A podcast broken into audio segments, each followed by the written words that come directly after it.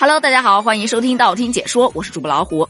在今天上午的十一时四十六分，咱们迎来了大雪节气，至此而雪盛也。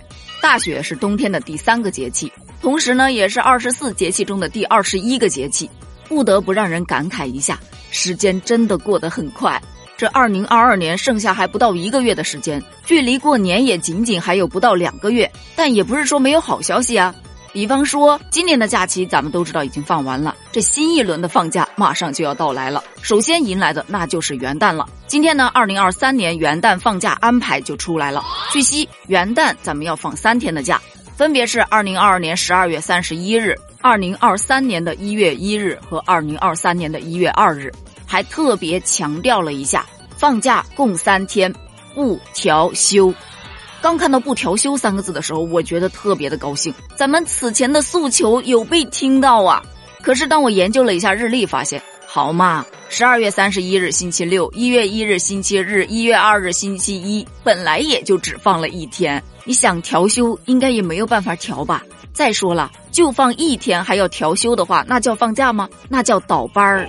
于是看到这放假安排，又有人来调侃了，说三天还要强调不调休。再说一次，放不起就别放，下次能不能精准用词？本来就只放了一天，你就放一天就好了，省得你还要多加一句不调休。大家都挺忙的，就不要浪费时间了。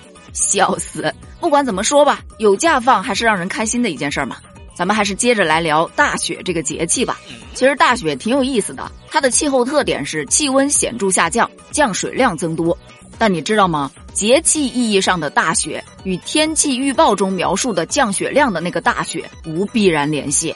大雪节气它只是一个气候概念，它代表的是大雪节气期间的气候特征。而且在节气上，我们知道不仅有大雪，还有小雪。而且实际上，大雪节气的雪往往不如小雪节气来的大。全年下雪量最大的节气，也不是在小雪和大雪节气，而是在春季的雨水节气。所以说，这不是搞事情吗？咱还得费气巴拉的跟孩子解释为什么大雪节气它外面没有下大雪。还有呢，中国天气也开始搞事情了，他们就在今天推出了一个大数据盘点，谁是真正的大雪王？这指的是中国天气网统计了1951年到2021年省会级城市的降雪数据。大雪节气期间，乌鲁木齐平均的降雪日数能达到7.7天。遇雪的概率超过了五成，成为了全国遇雪概率最高的大城市。而东北的哈尔滨和长春位列第二位和第三位，每年大雪节气期间约有四到五天会出现降雪。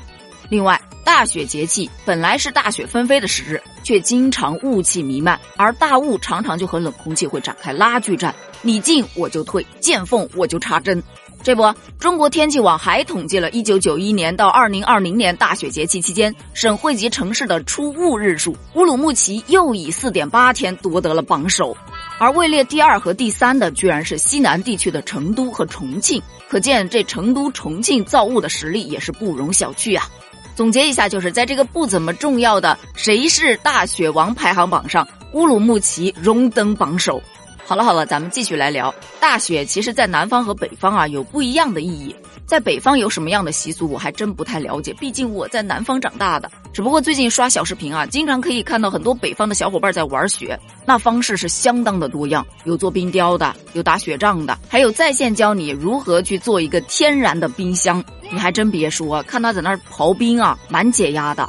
而在我们南方，大雪就差不多要开始腌肉了。我妈这两天就忙忙碌碌的。一会儿灌香肠，一会儿腌咸鱼，一会儿腌腊肉。看到阳台上晒的这些肉啊、香肠啊、鱼呀什么的，我就感觉过年的气氛越来越浓厚了。看完之后反而觉得有点慌，这一年又来了，今年感觉又白过了。算了算了，不提这个焦虑的话题。不知道你有没有听过这样一种说法：冬天进补，开春打虎。这句话就是说，大雪是进补的好时节。冬天本就是一个可以放肆吃肉的季节，肉不仅吃起来香，而且它可以给我们的身体去提供足够的热量来抵御严寒，而且在大雪节气里进补也是可以提高人体的免疫功能，促进新陈代谢的。俗话说的“三九补一冬，来年无病痛”就是这么来的了。而且冬天是一个非常适合睡懒觉的季节，冬季宜早睡晚起，待日出之后再起床，能躲避严寒，涵养人体的阴气。所以当被子不放过你的时候，在时间允许、条件允许的情况下，不妨跟他再多腻歪一下。好了，关于大雪，咱们就聊到这儿了。你们那儿今天下雪了吗？